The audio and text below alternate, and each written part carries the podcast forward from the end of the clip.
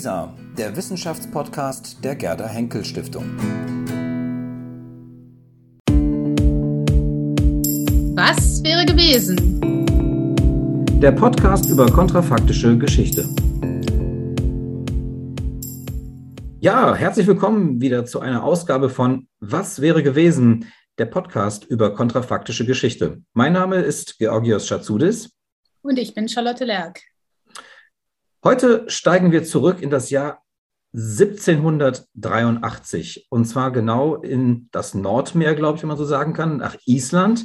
Dort ist 1783 im Juni ein, ja, ist es nur ein Vulkan? Das sind, glaube ich, eine Reihe, es ist eher eine Spalte, glaube ich, die damals explodiert ist. Ein Ausbruch, würde man aber nach wie vor sagen, der Ausbruch des Laki-Vulkans 1783 im Juni, der sich auch über eine längere Zeit hingezogen hat. Und wir wollen fragen, was wäre gewesen, wenn man damals mit Twitter möglicherweise, Facebook und allen Live-Formaten, die wir heute kennen, dabei gewesen wäre? Also was wäre gewesen, wenn der Vulkanausbruch in Echtzeit hätte erlebt werden können? Welche Folgen hätte das möglicherweise gehabt? Und wir sprechen heute mit Dr. Katrin Klemann. Ja, Katrin Klemann ist äh, Historikerin und Geologin im Nebenfach äh, und hat äh, ein Buch geschrieben über den Laki-Ausbruch und ist inzwischen aber wissenschaftliche Mitarbeiterin am Deutschen Schifffahrtsmuseum in Bremerhaven. Heute geht es aber nun um den Laki-Vulkan. Jetzt vielleicht zunächst mal, was, wie war das denn tatsächlich? Was ist die realhistorische Situation? Warum stellen wir überhaupt so eine Frage, was wäre gewesen, wenn wir es in Echtzeit gehört hätten oder gesehen hätten? Ja, vielen Dank für die Vorstellung. Ähm, ja, nun erstmal dazu, wie das 1783 tatsächlich gewesen ist. Also vom 8. Juni 1783 bis zum 7. Februar 1784 kam es in Island zum Ausbruch der Laki-Spalte. Dieser Vulkan ist, wie eben schon angesprochen wurde, kein kegelförmiger Vulkan, wie man ihn sich vielleicht vorstellt, wenn man an den Vesuv in Italien oder Fuji in Japan denkt, sondern es ist eine Vulkanspalte, die im Laufe ihres achtmonatigen Ausbruchs eine Länge von 27 Kilometern erreicht hat. Im Laufe des Ausbruchs wurden 14,7 Kubikkilometer Lava freigesetzt. Weil diese Größe sehr schwer, sehr schwer vorstellbar ist, habe ich das umgerechnet. Also insgesamt hätte dieses Volumen 5,8 Millionen olympische Schwimmbecken gefüllt. Dieses Lavavolumen bedeckt eine Fläche von rund 600 Quadratkilometern, was etwa zweimal der Fläche der Stadt Münchens entspricht. Dies ist das größte Volumen von Lava, was in einem Vulkanausbruch auf der Erde im letzten Jahrtausend freigesetzt wurde. Dieser Vulkanausbruch hat auch mehrere Namen. Also die Vulkanspalte selbst heißt Laka Giga, was so viel wie Laki-Krater bedeutet. Das ist benannt nach einem Berg namens Laki, der sich in der Mitte dieser Kraterreihe befindet. Auf Island wird der Vulkanausbruch vor allem nach seinen Konsequenzen benannt. Also hier heißt der Ausbruch Skafta Elda, was so viel bedeutet wie die Skafta Feuer. Der Name stammt davon, dass ein Fluss namens Skafta während des Ausbruchs ausgetrocknet war und dann statt Wasser nun Lava führte. Zwar wurde durch die Lava selbst niemand verletzt, dennoch sind Bauernhöfe, Kirchen und Weideland dem Ausbruch zum Opfer gefallen. Auf Island wird der Ausbruch auch als Modu Hardendin erinnert. Das bedeutet so viel wie Nebel-Hungersnot. Die von dem Vulkan freigesetzten Gase vergifteten die Felder und dadurch auch die Tiere, die darauf weideten. 76 Prozent der Pferde, 79 Prozent der Schafe und etwa die Hälfte der Rinder verendeten nach dem Ausbruch. Das hat wiederum zu Mangelernährung, Hunger und Krankheiten in der menschlichen Bevölkerung geführt. Und in der Folge verstarben etwa 10.000 Isländer. Das war ungefähr ein Fünftel der Bevölkerung zu der Zeit. Die Folgen von diesem Vulkanausbruch waren jedoch nicht nur auf Island beschränkt, sondern erreichten tatsächlich große Teile der nördlichen Hemisphäre. Durch den Jetstream wurden viele Gase freigesetzt, insbesondere Schwefeldioxid. Man geht davon aus, dass ungefähr 122 Megatonnen Schwefeldioxid freigesetzt wurden. Und dieses Volumen entspricht ungefähr den Emissionen, die in einem Jahr von 12.000 Kohlekraftwerken freigesetzt werden. Also eine enorme Menge. Innerhalb weniger Tage erreichten diese Gase mit Hilfe des Jetstreams Europa, wo sie als trockener Nebel oder auch als sogenannter Höhenrauch sichtbar wurden. An manchen Orten war dieser Nebel zeitweise auch riechbar, das heißt durch seinen schwefeligen Geruch. Ähm, und dieser Nebel war besonders, weil er sich eben sehr lange hielt. In unterschiedlichen Stärken war in Europa etwa für drei Monate sichtbar. Dabei erschienen die Sonne und der Mond zum Teil blutrot und auch die Sterne am unteren Teil des Horizonts waren nicht mehr sichtbar. Der Nebel war eben auch nicht feucht, wie man das sonst kennt, von Nebeln, die manchmal nachts oder morgens auftreten und dann im Laufe des Tages äh, wieder verschwinden, ähm, sondern der Nebel war trocken. Und den Zeitgenossen war auch deutlich bewusst, dass dieser Nebel besonders war. Und außerhalb Europas war dieser Nebel auch sichtbar, zum Beispiel in Nordafrika im Altaigebirge. Das befindet sich an der westlichen Grenze von China oder in Labrador im heutigen Kanada. Im Sommer 1783 war in Europa nicht bekannt, was diesen Nebel ausgelöst hatte. Das heißt, es gab sehr viele Theorien darüber, was den Nebel hervorgerufen haben könnte.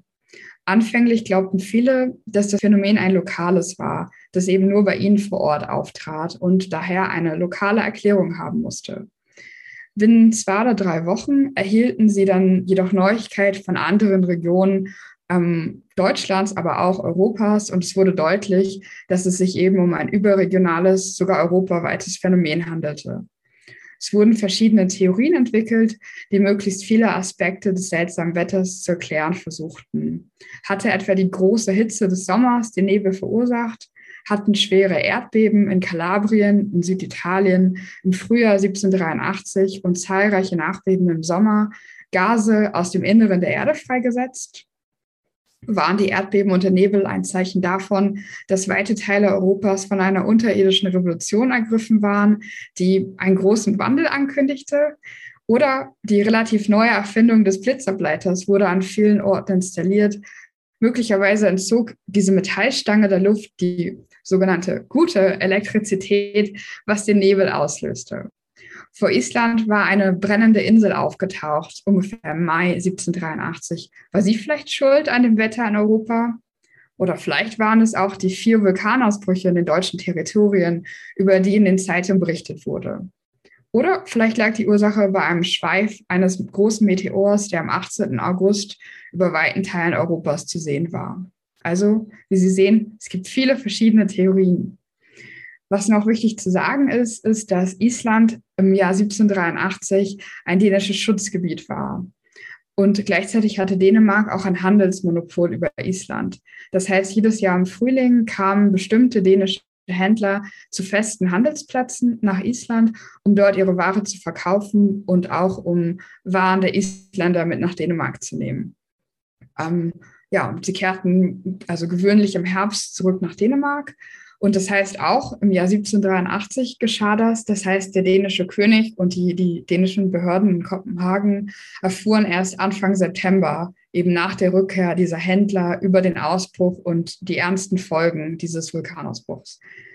Ähm, und aufgrund der schlechten Wetterbedingungen im Nordatlantik zu dieser Jahreszeit erreichte Island erst im Frühling 1784 Hilfe. Und der Ausbruch äh, der Laki-Spalte wird bis heute als größte Katastrophe in der isländischen Geschichte betrachtet. Ja, vielen Dank, Frau Klemann, äh, für diese Übersicht ähm, über das realhistorische Geschehen. Und es ist ja schon jetzt deutlich geworden, dass man sich damals wohl viele Fragen gestellt hat. Was ist da eigentlich wirklich passiert? Ähm, und jetzt wäre natürlich die Frage äh, äh zu stellen, was wäre denn gewesen, wenn man damals über ja, Nachrichten, Beobachtungsformate verfügt hätte, ähm, die für uns heute selbstverständlich sind. Also wenn man in Echtzeit hätte dabei sein können und das erleben können. Ähm, was hätte das für Folgen gehabt? Was wäre dann gewesen? Ja, das ist eine wirklich spannende Frage und ich kann mir hier auch vorstellen, dass es einen sehr, sehr großen Unterschied machen würde, ob man eben nur von dieser Nachricht liest zum Beispiel in der Zeitung, oder ob man tatsächlich ähm, die Bilder von diesem Vulkanausbruch sehen kann, wie wir das heute gewohnt sind in, in den sozialen Medien oder in den Nachrichten, dass wir zum Beispiel Bilder oder Videos von diesen äh, bis zu 1000 Meter hohen Lavafontänen hätten sehen können, ähm, was ich glaube sehr beeindruckend gewesen wäre für die Zeitgenossen in Europa. Ähm, ich kann mir mehrere Szenarien vorstellen. Ähm, wenn wir zum Beispiel erstmal mit Dänemark anfangen, ähm, als, äh, ja, als die, die Behörden, die zuständig waren für ihr Schutzgebiet, ähm, kann ich mir vorstellen, dass sie den Dänen viel schneller hätten Hilfe zukommen lassen, als es 1783 tatsächlich geschehen ist. Also dadurch, dass man durch diese modernen Medien ähm, wären sie verfügbar gewesen, bereits im Juni 1783 von dem Vulkanausbruch erfahren hätte, hätte man eben auch schon im Juni oder zumindest im Sommer bereits Schiffe mit Hilfs Hilfsgütern ähm, entsenden können, die dann eben noch im Sommer oder Frühherbst in Island angekommen wären und, und so ähm, ja die Isländer hätten unterstützen können, vor allem eben mit Lebensmitteln.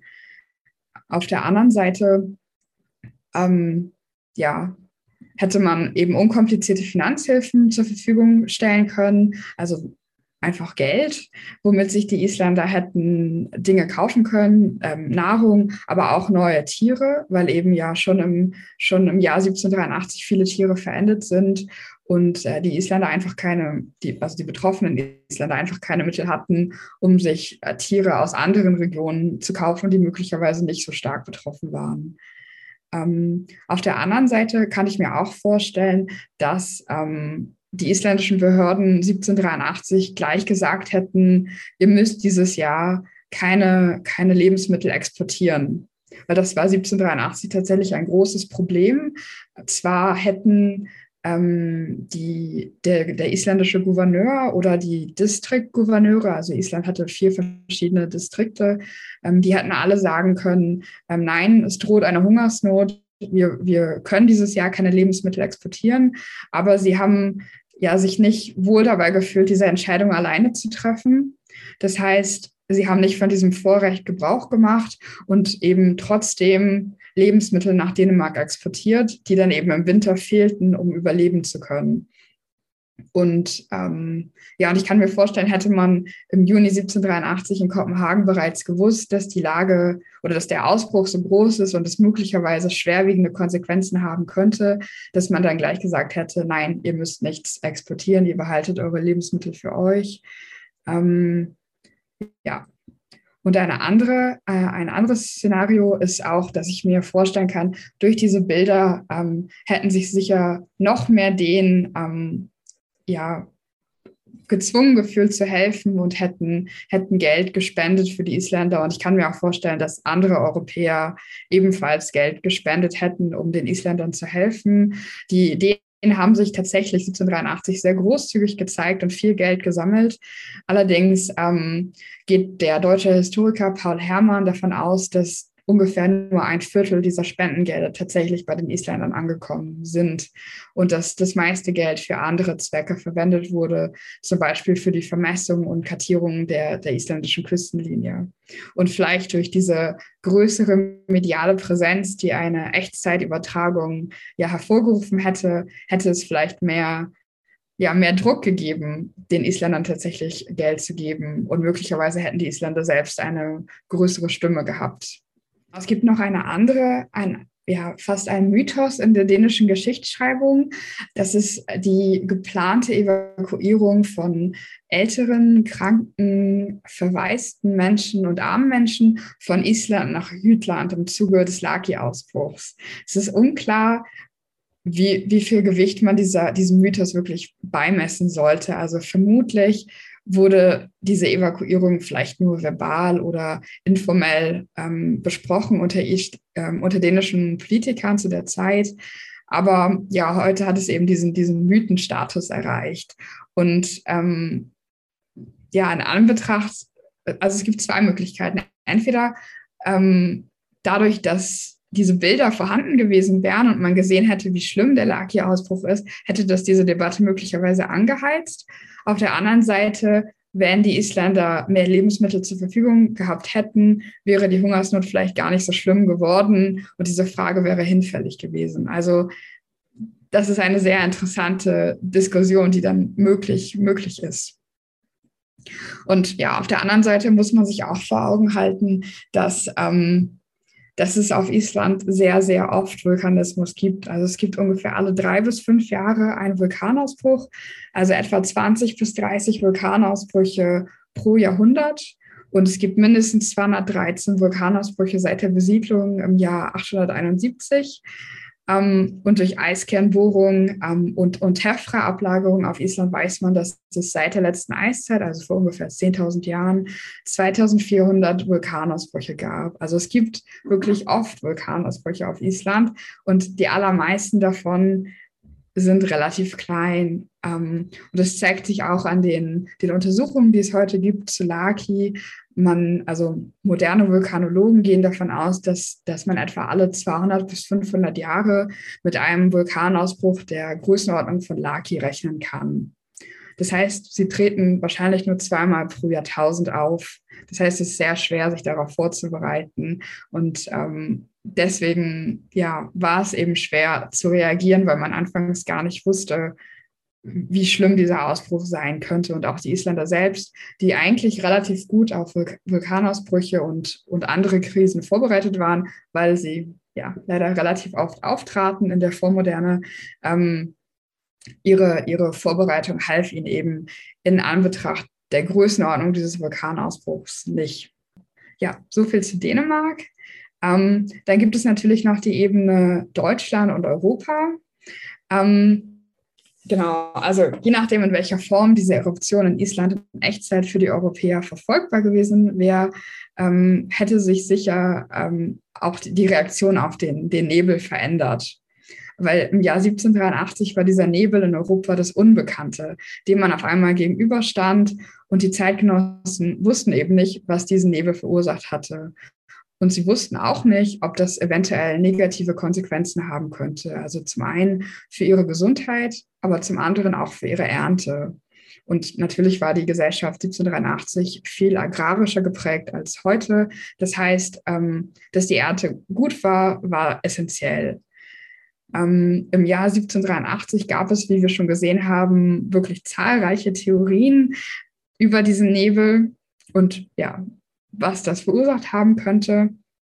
Und ja, das ist wirklich, wirklich spannend zu fragen, wie es gewesen wäre, hätte man sofort Nachricht von dem Vulkanausbruch gehabt.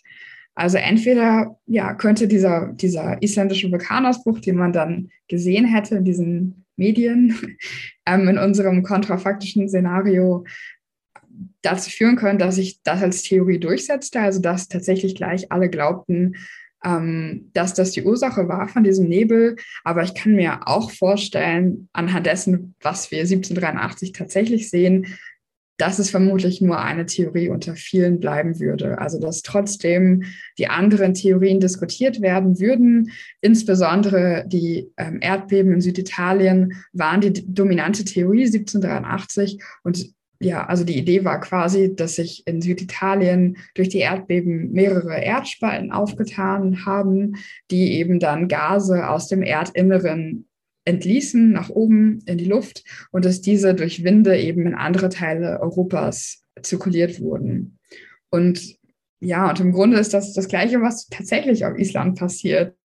Nur man ist sich dem eben nicht so sehr bewusst und die kalabrischen Erdbeben sind sehr, sehr präsent in den Zeitungen und auch all die Nachbeben. Also quasi wöchentlich liest man von neuen Nachbeben und man liest über die Zerstörung in Italien. Und ich kann mir wirklich vorstellen, wenn es eine ähnliche Berichterstattung gegeben hätte aus Island, würden diese beiden Theorien immer noch miteinander konkurrieren. Also ja, also ich glaube, es wäre eine Theorie von, von mindestens zwei, wenn nicht sogar noch mehr, mehreren Theorien. Weil auch wenn man diese Bilder hätte, hätte man ja nicht all das Wissen, was wir heute haben über Vulkanismus, ähm, über Platentektonik, ähm, um, um das richtig einordnen zu können. Ähm, ja, die Frage ist, die Frage bleibt, wie viel Angst die, die Menschen in, in Deutschland und Europa gehabt hätten, hätten sie gewusst, dass das aus Island kommt, aus einem ja, starken Vulkanausbruch. Ähm, möglicherweise hat es zu mehr Angst geführt, denn 1783 in den Zeitungen gibt es eine Art Bewegung dafür, zu versuchen, die, die Lesenden zu beruhigen. Also es gibt Geschichten auf der einen Seite entweder man schaut in die Archive, man schaut nach anderen seltsamen Nebeln und, ähm, und stellt fest oder behauptet zumindest, dass danach nie etwas Schlimmes passiert ist. Also, dass es keine negativen Konsequenzen gab für die Ernte oder für die Gesundheit oder dass im Gegenteil die Ernte sogar noch fruchtbarer ausgefallen war, als, als es sonst gewesen wäre. Und die andere, ähm, die andere Möglichkeit, wenn man nicht in die Archive geht, war es, ältere Zeitgenossen zu befragen, und die dann eben das Gleiche erzählen, dass sie das schon dreimal erlebt haben und jedes Mal war die Ernte danach fruchtbar. Also es gäbe überhaupt gar nichts zu befürchten.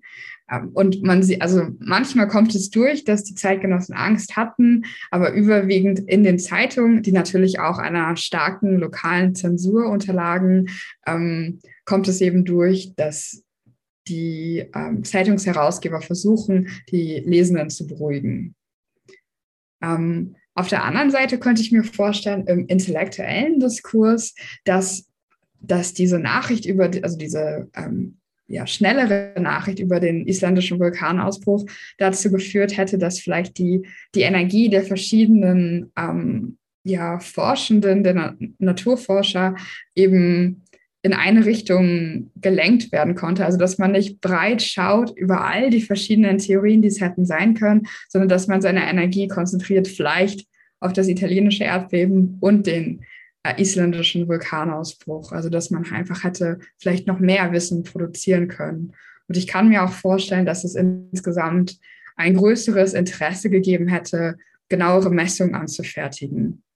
Also es gibt zu dieser Zeit schon relativ viele Wetterbeobachter, ähm, die auch Instrumente verwendet haben, von denen wir früher instrumentelle Messungen haben. Und ich kann mir vorstellen, wenn man gewusst hätte, dass es diesen Vulkanausbruch gab, ähm, dass man dann auch noch mehr oder noch intensiver das Wetter beobachtet hätte, dass man tatsächlich dreimal am Tag seine Instrumente abgelesen hätte und das aufgeschrieben hätte. Ähm, und das hätte uns, also das wäre natürlich toll für uns, weil wir hätten dann noch mehr Daten, mit denen wir arbeiten könnten. Also ja, all, all das sind Dinge, die ich mir vorstellen könnte. Ja, wunderbar. Vielen Dank. Das, äh, das ist ja ein ganz breites Spektrum von, von Möglichkeiten, die, die da äh, auch sehr unterschiedlich, äh, auch einerseits Dinge, die ganz anders wären und andererseits Dinge, die vielleicht ähnlich wären. Und äh, ich würde vielleicht als erstes ganz gerne nochmal genau auf diesen, auf diesen Zwiespalt sozusagen äh, drauf kommen, der so ein bisschen sich rauskristallisiert hat. Einerseits, wenn die Nachrichten da gewesen wären, hätte man das, was man heute vielleicht eine humanitäre Notlage in Island äh, nennen würde, schneller ähm, ja zumindest sich darum kümmern können. Äh, das heißt, da wäre eben dieser Vorteil gewesen, dass man die, die, die schnellen Nachrichten dafür hätte nutzen können. Andererseits diese Möglichkeit oder die Gefahr, dass es vielleicht doch mehr Angst noch hervorgerufen hätte in, ähm, in Europa, weil man eben genauer gewusst hätte äh, oder weil man vielleicht tatsächlich Angst vor diesem, vor diesem Rauch oder vor diesem Nebel gehabt hätte. Ähm, und die, die, die, die Zeitschriften und die Zeitungen eben nicht ihre Zensur aus, aus hätten ausüben können. Also da, da sieht man ja schon den Zwiespalt, den wir auch heute sehr oft haben, wenn wir über, über diese Medien, die uns alles in Echtzeit berichten, ähm, sprechen. Und da würde ich jetzt gerne noch mal so ein bisschen äh, nachhaken und fragen, wo, wo ist denn da die, ähm, ja, wo würden Sie den Schwerpunkt legen? Also ist es, ist es äh, vor allen Dingen diese, diese, ähm, diese Angst und diese Unsicherheit, äh, würden Sie sagen, das war letztlich vielleicht äh, für die Wissenschaft zumindest befruchtend? Oder, äh, oder würden Sie sagen, es, ist, äh, es wäre eher gefährlich gewesen und hätte vielleicht tatsächlich dann noch zu, zu größeren Unruhen geführt, vielleicht zu, zu Kriegen? Ähm, das ist dann vielleicht schon sehr weit gegriffen, aber ja, mal eine Einschätzung. Ja, vielen Dank für die Frage. Ähm, ja, also ich kann mir vorstellen, dass, dass es wirklich zu mehr Stimulation in der Wissenschaft geführt hätte, hätte man gleich diese Erkenntnis gehabt. Ich kann mir zum Beispiel auch vorstellen, dass es ein größeres Interesse gegeben hätte an so an Tourismus nach Island, sagen wir mal. Also, dass die Grand Tour von ja, eher wohlhabenden ähm, jungen Männern vielleicht statt Italien dann auch nach Island gegangen wäre, was jetzt erst im 19. Jahrhundert der Fall ist, späten 19. Jahrhundert. Ähm, und vielleicht wäre das jetzt schon im, im 18. Jahrhundert passiert, weil man war oft sehr daran interessiert, einen ausbrechenden Vulkan zu beobachten. Und ja, das hatte man, da hatte man dann acht Monate lang Gelegenheit, auf Island sich das anzuschauen. Ähm, ja, also die Geologie ist Mitte des 18. Jahrhunderts als Disziplin entstanden. Und ja, und das, also es passiert natürlich ganz, ganz viel zu dieser Zeit in diesem Fach. Und ich kann mir wirklich vorstellen, hätte man schneller gewusst, dass dieser Vulkanausbruch passiert und dass er tatsächlich für den Nebel verantwortlich ist, dass, ähm, dass es noch mehr Forschung in die Richtung gegeben hätte. Denn in dem tatsächlichen Szenario war das leider nicht der Fall. Also auch obwohl die Nachricht über den Ausbruch ähm, im September 1783 in Kopenhagen und dann im Rest von Europa eintraf, hat man die beiden Dinge nicht direkt miteinander verbunden. Also stand weiterhin nur als eine Theorie im Raum. Und selbst in einem ähm, Enzyklopädie-Artikel über diesen Nebel von 1783 findet man noch in den 1820er Jahren die beiden Theorien nebeneinander, die Theorie des ähm, isländischen Vulkanausbruchs und die des, der kalabrischen Erdbeben. Das heißt, zu dem Zeitpunkt war das noch nicht geklärt und es dauerte auch tatsächlich bis in die 1880er Jahre, also ungefähr 100 Jahre nach dem Laki-Ausbruch.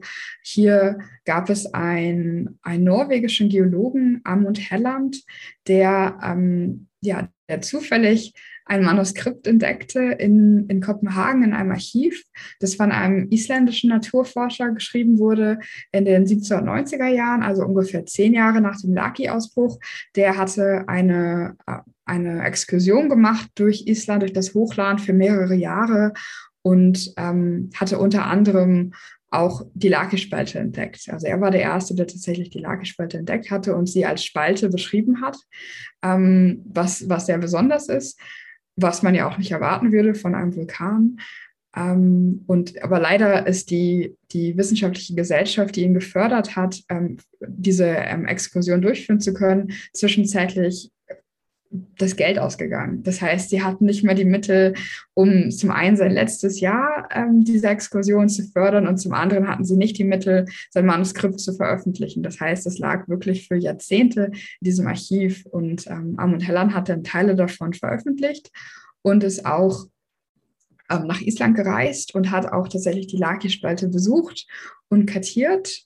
Ähm, und dann natürlich kam 1883 ein anderer großer Vulkanausbruch, der Ausbruch des Krakatau, der ähm, ja, medial äh, großes Interesse hervorgerufen hat, eben auch, weil es nun Telegrafie gab.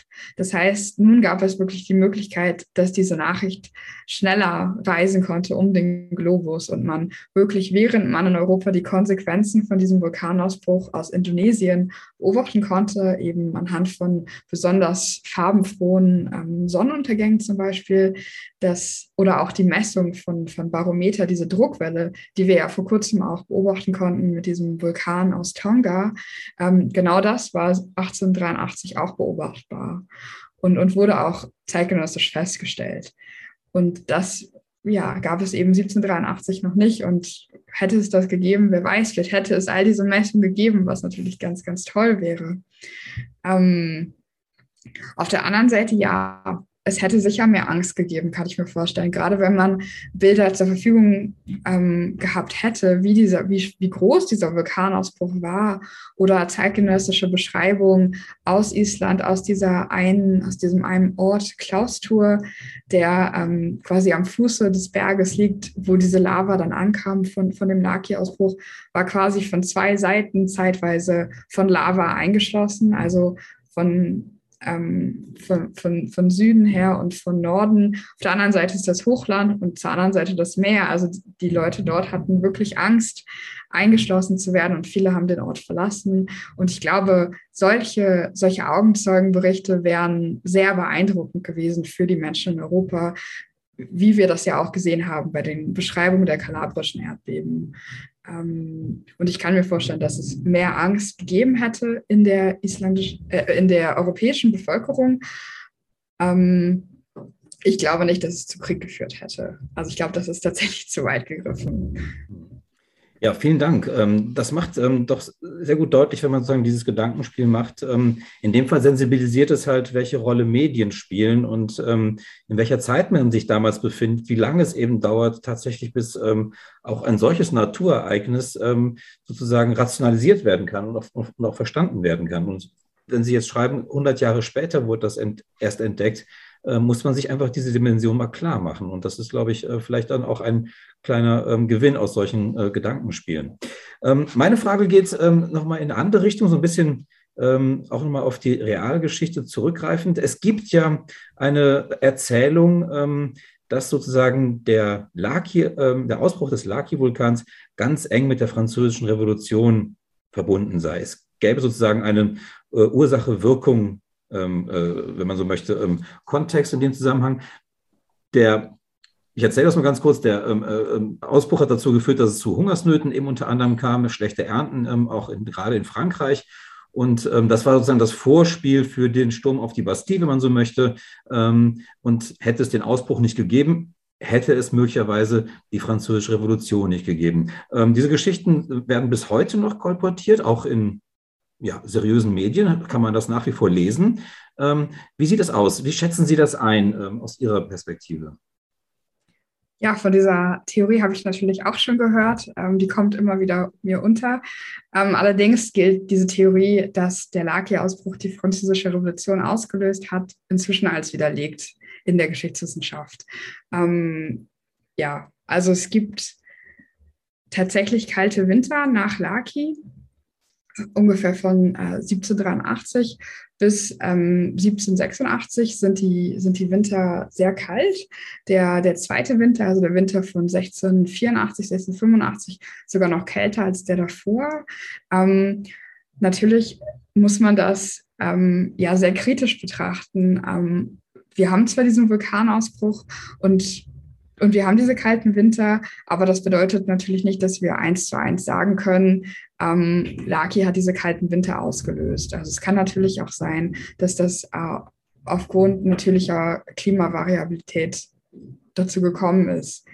Ähm, aber auch abgesehen von diesen kalten Wintern, ähm, ja, war die Ernte in Westeuropa ähm, gar nicht so schlecht. Also es gab im Sommer 1783 Auswirkungen durch diesen schwefeligen Nebel auf die Vegetation. Also es gibt Beschreibungen, ähm, dass Bäume und, und andere Pflanzen im Juni, Ende Juni 1783 ihre Blätter verloren hätten oder sich die Blätter verfärbt haben. Das hat gar nicht alle Pflanzen betroffen, aber einige. Und es ist natürlich sehr außergewöhnlich im Juni in dieser Wachstumsphase, dass es auf einmal dazu kommt, dass ähm, Bäume ihre Blätter verlieren. Aber der Sommer war auch in Westeuropa und Zentraleuropa sehr warm, was dazu geführt hat, dass sich die meisten Pflanzen hier wieder erholt haben. Ähm, und die Weinlese zum Beispiel hervorragend war. Also es hat sehr, sehr guten Wein produziert für 1783. Ähm, die, die Ernte und die Temperatur sahen ganz anders aus in zum Beispiel Osteuropa und Südosteuropa. Hier war es tatsächlich kälter. Ähm, allerdings kommen wir auf Frankreich zurück. Ähm, der französische Klimahistorik, Historiker äh, Emmanuel Leroy Ladurie ähm, argumentiert zum Beispiel, dass die, die Ernten in Frankreich gut waren bis 1787. Und das sind schon vier Jahre nach dem Laki-Ausbruch. Und sie waren dann schlechter 1788, was wiederum zu ähm, Aufständen geführt hat und sozialer Unruhe vom Sommer 1788 bis eben zum, ja, zum Sommer 1789, ähm, bis zur Französischen Revolution. Und das heißt, es ist sehr unwahrscheinlich, dass äh, der Laki-Ausbruch die schlechten Ernten 1788, fünf Jahre nach dem Vulkanausbruch her hervorgerufen hat.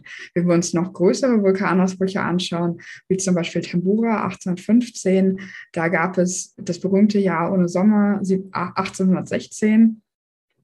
Aber selbst dann halten die Auswirkungen nicht so lange an. Also es ist sehr, sehr unwahrscheinlich, dass äh, Laki für die französische Revolution verantwortlich ist. Ja, aber es ist ja spannend, dass Revolutionen und äh, Vulkanausbrüche häufiger mal in Verbindung gebracht werden. Also äh, Tabori jetzt auch gerade erwähnt, äh, ich ich erinnere mich auch, dass, dass das auch zum Teil dann wirklich auf lange hin, ich habe schon äh, Bücher gelesen, ältere Bücher, die dann 1848 da in, in den Kontext gesetzt haben, wo ja noch mehr Zeit sozusagen dazwischen verstrichen ist. Und dann erinnere ich mich auch an das, was Sie jetzt gerade noch erzählt haben, dass auch während des undefinierbaren Nebels äh, tatsächlich Theorien aufgetreten sind, dass es eine, eine Revolution ankündigt. Also das ist ja dann auch ein interessantes Phänomen, dass offensichtlich äh, in, in, der, in der Wahrnehmung der Menschen diese, diese, diese, diese Kausalität hergestellt wird. Und das ist ja das, was wir auch ein wenig mit der, mit der kontrafaktischen Geschichte machen wollen, nämlich diese Kausalketten offenlegen und hinterfragen. Und äh, das ist natürlich dann ein, ein, eine schöne Möglichkeit hier. Und das vielleicht noch mal so ein bisschen als, als Frage äh, noch mal auf diese, auf diese Theorie von der Untergrundrevolution. Mhm. Äh, wie, wie wurde das denn, ähm, ja, wie, wie wurde das denn äh, erklärt? Was war, da, was war da die Denkkette, die Kausalkette, die da entstanden ist und wie hätte die sich verändert, wenn man gewusst hätte, dass es der Vulkan ist? Ja, ähm, da muss man sich tatsächlich mit dem Wort Revolution auseinandersetzen. Also das bedeutet tatsächlich nicht nur politischer, politische Veränderung, sondern auch eben natürliche Veränderung. Und in diesem Sinne dieser unterirdischen Revolution, die vor der man Angst hatte, 1783, das war eben eher darauf bezogen, dass es sich ähm, um eine ja, naturgegebene Veränderung, dass es sich um eine naturgegebene Veränderung handelte. Also, dass man Berichte hatte von Erdbeben aus dem Nahen Osten und dann natürlich die Erdbeben in Kalabrien, dieser Bericht über diese neu entstandene Insel vor Island. Und es gab auch kleinere Erd, vergleichsweise kleinere Erdbeben in, in Deutschland und Frankreich im, im Sommer 1783. Und all das hat natürlich Angst ausgelöst, dass das vielleicht einfach ein Vorbote ist von noch größeren Dingen, die vielleicht passieren können. Also dass das nur, nur Vorzeichen sind ähm, von, von etwas ja noch, noch viel, viel Schlimmerem. Und ja, unter diesem Kontext ist es einzuordnen. Also dass, dass es vielleicht andeutet, dass ähm, politisch was passiert, aber eher, dass ähm, ja, vielleicht, vielleicht kommt ein, eine Hungersnot oder, ähm, oder ein Krieg. Also dass, dass etwas Schlimmes passiert. Genau, es hat sowas wie so, ähm, ähm, ja, so Vorbote sozusagen von einem, ein böses Omen vielleicht, man, würde man vielleicht sagen. Ähm, und da würde ich gerne dran anschließen ähm, an diese Frage von Charlotte Lerck. Ähm, wir haben bis jetzt ja vor allem, wenn wir über kontrafaktische Geschichte sprechen, von Menschen als den Akteuren in der Geschichte gesprochen und sozusagen als diejenigen, die Geschichte machen und äh, haben immer gefragt, ähm, sozusagen nach ähm, persönlichen Schicksalen, nach menschlichen Schicksalen sozusagen in, in dem Zusammenhang. Jetzt haben wir jetzt ähm, einen Fall, wo es ja jetzt, wo nicht sozusagen der Akteur, wenn man so sagen kann, ein Mensch ist, sondern hier ein Naturereignis. Und ähm, das würde mich nochmal auf die Frage bringen, ähm, wenn Sie das so ein bisschen durchdenken, ähm, macht das ein ja, macht das irgendwie einen, einen, einen großen Unterschied sozusagen für den Verlauf von Geschichte, ob sozusagen wir von Menschen ausgehen, die die Geschichte machen, oder in dem Fall es ein Naturereignis ist, auf das der Mensch sozusagen in dem Fall ja überhaupt keinen Einfluss gehabt hat. Und wenn man das, kann man das möglicherweise in diese etwas neueren ähm, äh, methodischen Ansätze integrieren von, von planetarischer Geschichte. Also bekommt sozusagen der Planet Erde hier eine ganz andere ähm, Akteursposition zugeschrieben sozusagen. Ja, sehr spannende Frage. Vielen Dank. Ähm, ja, ich würde sagen, natürlich spielen in meiner Geschichte auch einzelne Menschen eine Rolle, denn ich arbeite natürlich auch mit historischen Quellen, die natürlich von einzelnen Personen geschrieben werden. Von daher spielen auch die einzelnen Schicksale eine Rolle. Ähm, und ich versuche dann anhand von verschiedenen einzelnen Geschichten von Personen aus Island und Teilen Europas oder auch Nordamerikas diese Geschichte zu erzählen, wie, wie dieser Nebel ähm, ja wirklich die ganze nördliche Hemisphäre umrundete und, und beeinflusst hat. Ähm, einzelne Schicksale, die mir, die mir einfallen oder die mir besonders im Gedächtnis geblieben sind, sind zum einen das Schicksal von ähm, John Steingrimsson. Das ist ein Pastor, ein protestantischer Pastor, die heißen trotzdem Priester auf Island. Ähm, und er ist bekannt als der Feuerpriester. Er äh, lebte in diesem kleinen Ort Klaustur, also der, der dann von beiden Seiten durch Lavaströme bedroht wurde und ähm, hat auch Notizen ähm, geführt während der Zeit und eine Autobiografie verfasst und auch ein, ähm, ein ja, ein Feuer, eine Feuergeschichte, Fire Treaties. Ähm, und beschreibt darin eben wirklich Tag für Tag, was passiert ist und, ähm, und auch, wie es ihm persönlich ergangen ist und seiner Familie. Er hat zum Beispiel seine Frau verloren, 1784. Also da ist dann dieser ähm, diese sehr abstrakte Größe von 10.000 Menschen, die gestorben sind, auf einmal ja emotional besetzt. Also wir haben einen größeren Bezug, wenn wir diese Geschichte lesen, dadurch, dass, dass er seine Frau verloren hat und, und er beschreibt, wie es ihm danach ging und, ähm, und was sie zum Teil essen mussten. Also sie haben zum Teil ihre Schuhe gegessen, weil sie einfach gar nichts zu essen hatten. Und das macht es natürlich viel greifbarer, als wenn wir uns diese, ja, diese Millionen von olympischen Schwimmbädern von Lava anschauen. Ähm, und ähnliche Geschichten gibt es, gibt es aus Europa und auch aus Nordamerika, wo ich auch besonders beeindruckend fand, wie die, die Missionare in, in Labrador in drei verschiedenen Orten sind und, und diesen Nebel beschreiben, von dem sie natürlich nicht wissen, dass er aus Island kommt. Und sie denken einfach, dass ähm, die Ureinwohner in der Region die Wälder angezündet haben und dass das, was sie sehen, Rauch ist und, ähm, und das als, als solchen beschreiben. Aber die, die Daten decken sich einfach so perfekt mit den Daten des Ausbruchs und des Auftreten des Nebels in Europa, dass wir davon ausgehen können, ähm, dass das tatsächlich der Nebel ist, den sie sehen, dieser trockene Nebel. Ähm, ja, und auch aus Europa gibt es, gibt es viele Geschichten über die Beschreibung ja, des trockenen Nebels, aber auch durch den, den kalten Winter äh, oder die kalten Winter in, in Europa. Zum Beispiel gab es Eisfluten im, im Februar 1783, 1784, also im, Februar 1784. Ähm, auf einmal, ja, der Winter ist sehr, sehr kalt, es gibt viel Schnee und dann gibt es auf einmal einen Wärmeeinbruch im Februar und ähm, und das Eis schmilzt, der Schnee schmilzt, ähm, die Flüsse brechen auf und, und es treten Überflutungen auf in Orten, das, was zum Teil entweder die höchsten Pegelstände oder die zweithöchsten Pegelstände sind in Deutschland, die je gemessen wurden an, an diesen Stellen. Also man kann heute noch diese Flutmarkierungen sehen, zum Beispiel in Köln, wenn man dann Berichte hat, wie jemand quasi ganz hoch in einen Turm steigt und, und sich und sich seine Stadt anschaut und er sieht nur noch die Kirchturmspitzen und fast alles andere liegt unter Wasser. Also das ist einfach sehr, sehr beeindruckend, wenn man das liest und man bekommt einen, einen viel größeren Bezug. Und ich glaube auch, wenn man sich diese, ja, wenn man sich Umweltgeschichte anschaut und, und diese geologischen Zusammenhänge, die ja dieser Geschichte sehr relevant sind, dann sind es diese persönlichen Narrative, die immer noch eine, eine sehr, sehr große und auch ja starke, starke Rolle spielen im, im Storytelling sozusagen. Ja, vielen Dank, weil das ist jetzt auch nochmal so schön, diese, dieses Zusammenspiel von den, den großen äh, strukturellen oder in diesem Fall Natur, Naturstrukturen ja ähm, deutlich macht und dass wir einfach ja als, als äh, Historiker und Historikerinnen letztlich aber irgendwie dann doch an die Aufzeichnung von Menschen gebunden sind, zumindest ein Stück weit. Natürlich können wir auch die Natur lesen und viele Umwelt, Umwelthistoriker und Historikerinnen machen das ja auch, aber äh, eben immer auch im, im, Zusammenspiel mit diesen mit diesen menschlichen Quellen. Und das äh, ist, ist äh, fand ich jetzt auch nochmal sehr schön rausgekommen, dass also dass wenn man kontrafaktische Geschichte und Umweltgeschichte verknüpft, nochmal ganz neue Fragen aufgeworfen werden. Äh, auch gerade diese, diese, diese Frage von Kausalität ganz anders gestellt wird, weil wir natürlich auch das aus der Gegenwart kennen. Der, der kalte Winter, der letztlich Teil der Klimaerwärmung ist. Und ähm, diese Kausalitäten zu verstehen, verlangt uns ja auch heute noch sehr viel ab.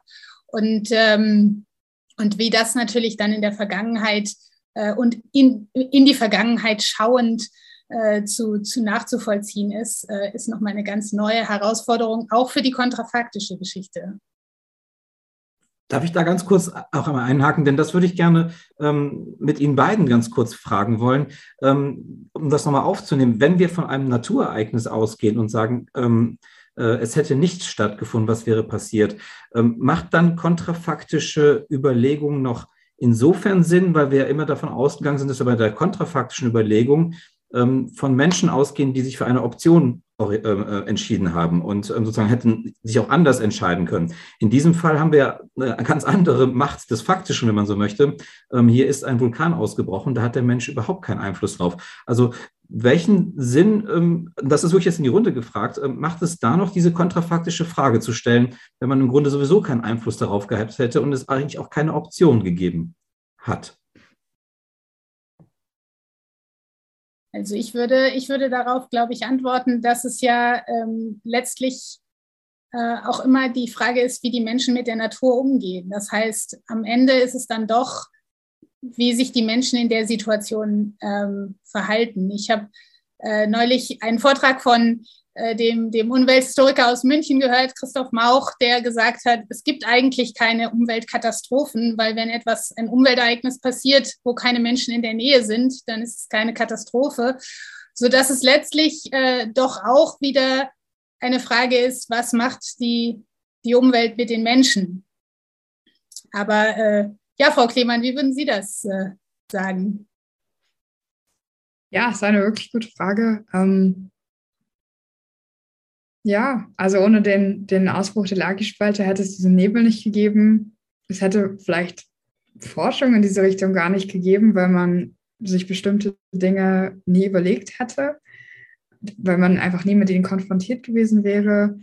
Es wäre sehr spannend zu sehen, ob trotzdem ähm, diese Eisfluten aufgetreten wären, weil diese Frage ist letztlich gar nicht endgültig geklärt, inwiefern der Laki-Ausbruch für diese Klimaveränderung, also für diese kalten Winter verantwortlich ist. Da wäre es natürlich sehr spannend, wenn man das einfach durchlaufen lassen könnte und schauen könnte, was passiert. Also das würde tatsächlich Fragen beantworten, die man momentan anhand von Klimamodellen oder von ähm, ja, anderen naturwissenschaftlichen Betrachtungen noch nicht ähm, ja, ohne Zweifel beantworten kann.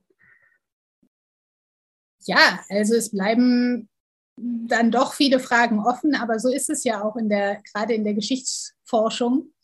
Äh, trotzdem haben wir auch viele Fragen beantwortet und aufgeworfen. Und ich bedanke mich ganz herzlich, Frau Klemann, für Ihre Zeit und für die Szenarien, die Sie, die Sie uns hier entworfen haben. Es war sehr, sehr spannend. Auch von meiner Seite. Vielen Dank. Ja, vielen Dank für das Gespräch. Was wäre gewesen? Der Podcast über kontrafaktische Geschichte.